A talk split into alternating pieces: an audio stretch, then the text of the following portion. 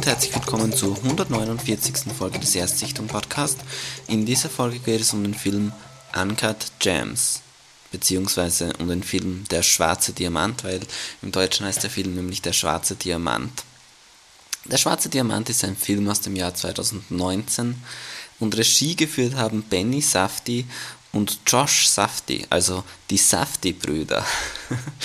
ähm, ich weiß nicht, ob ihr euch erinnern könnt. Ich kann mich auf jeden Fall erinnern. Ich weiß zwar nicht, welche Folge es war, aber ich habe hier schon mal den Film Good Time oder Good Times besprochen. Und der ist auch von den Safdie-Brüdern. Also das war dieser Film mit Robert Pattinson. Robert Pattinson, ähm, wo er mit seinem Bruder diese Bank überfällt und sein Bruder, Bruder ist so ein bisschen zurückgeblieben und so weiter und dann versucht er den zu befreien danach. Und ähm, das ist quasi der nächste Film von den beiden Regisseuren, von den beiden Brüdern. Allerdings spielt diesmal, ähm, soweit ich weiß, keiner von den Regisseuren mit. Beim anderen Film war es so, dass einer der beiden auch eine, eigentlich der Hauptrolle mehr oder weniger gespielt hat. Naja, schon irgendwie Nebenrolle, irgendwie Hauptrolle, schwer zu sagen. Und ähm, was ist das für ein Film? Also es ist ein Drama auf jeden Fall. Und so ein bisschen, es ist auf jeden Fall ja Thriller, kann man auch sagen. Wobei, ich weiß nicht, warum es mir so geht, aber für mich ist Thriller auch immer so ein bisschen Crime-Thriller. Also für mich ist Thriller auch immer was, wo man ähm, hinter ein Geheimnis kommen muss und uns darum geht, etwas zu entlarven und so weiter. Ähm, sowas hat man hier bei Anka Gems eigentlich überhaupt nicht.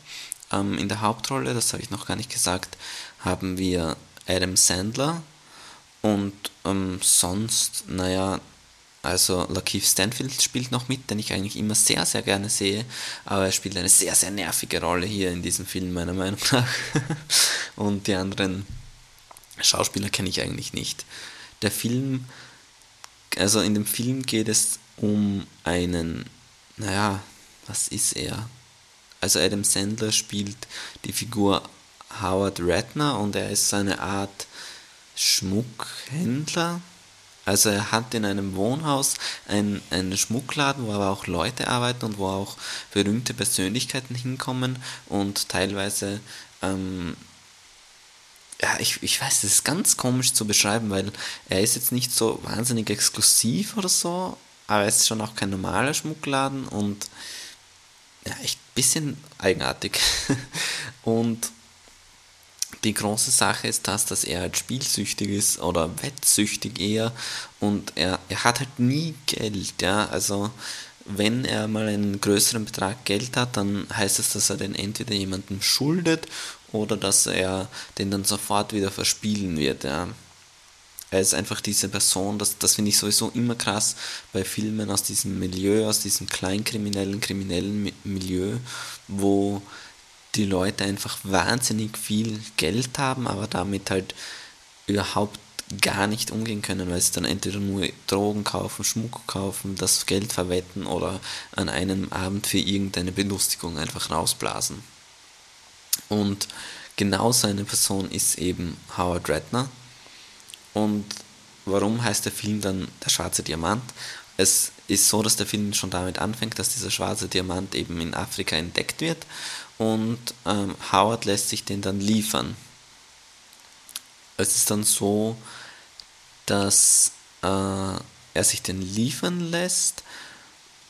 Oh nein, wie war das?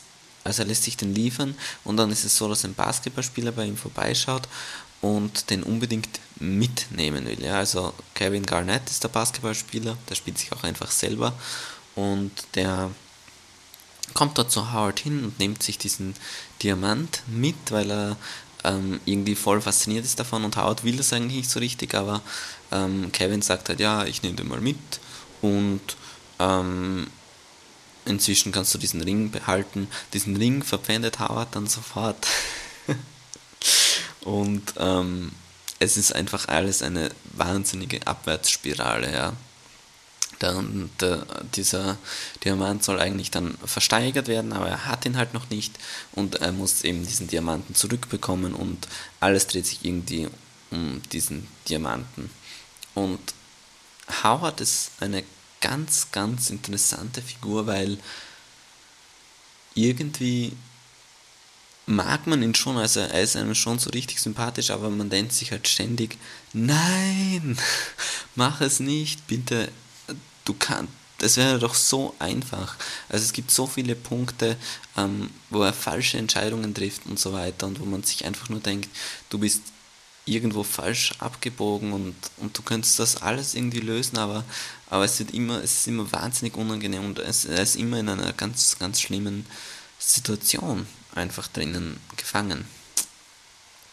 Und ja, ich glaube zur Story ungefähr, man kann sich das schon vorstellen, es ist halt, und das muss ich bestätigen, das was ich im Vorhinein schon gehört habe, und was auch bei Good Times so ähnlich war, ist, es ist ein wahnsinnig stressiger Film, ja.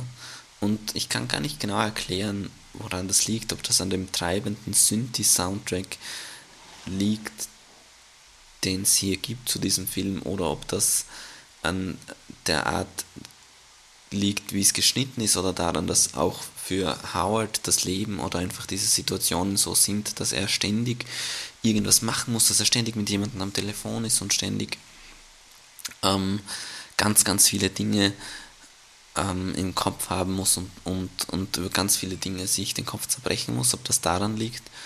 Ähm, ich, ich weiß nicht, also beziehungsweise es ist bestimmt so, dass es deshalb so inszeniert ist, damit man das nachvollziehen kann, den Stress in dem Howard ist aber er ist sehr, sehr stressig inszeniert, aber auf eine gute Art und Weise. Also ich finde nicht, dass er jetzt wahnsinnig schnell geschnitten ist, also zerschnitten ist, so wie bei vielen Actionfilmen das teilweise so war, oder dass ähm, man irgendwas nicht versteht, sondern ähm, er ist trotzdem sehr, sehr gut und gemacht, so dass man allem folgen kann, aber er ist trotzdem eben so wahnsinnig stressig und das überträgt sich wahnsinnig gut auf den Zuseher. Und ja, Schlussfazit ist, ähm, wenn ihr der Schwarze Diamant schon angesehen habt, weil den gibt es auf Netflix, also es ist eine Netflix Original Produktion, dann schaut euch bitte Good Time an, weil ähm, Good Time ist einfach meiner Meinung nach der ein bisschen bessere Film. Also ich finde der Schwarze Diamant schon auch richtig gut, aber wenn man wie soll ich, also wenn ich habe halt Good Time schon gesehen und ich finde Good Time noch ein bisschen besser.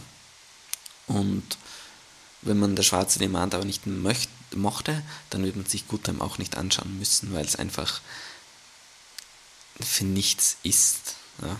Also wenn, also die, das sind schon sehr ähnlich. Ich würde sogar sagen, dass man daraus ein Universum machen könnte. Also man könnte sagen, dass die beiden Geschichten in der gleichen Welt spielen.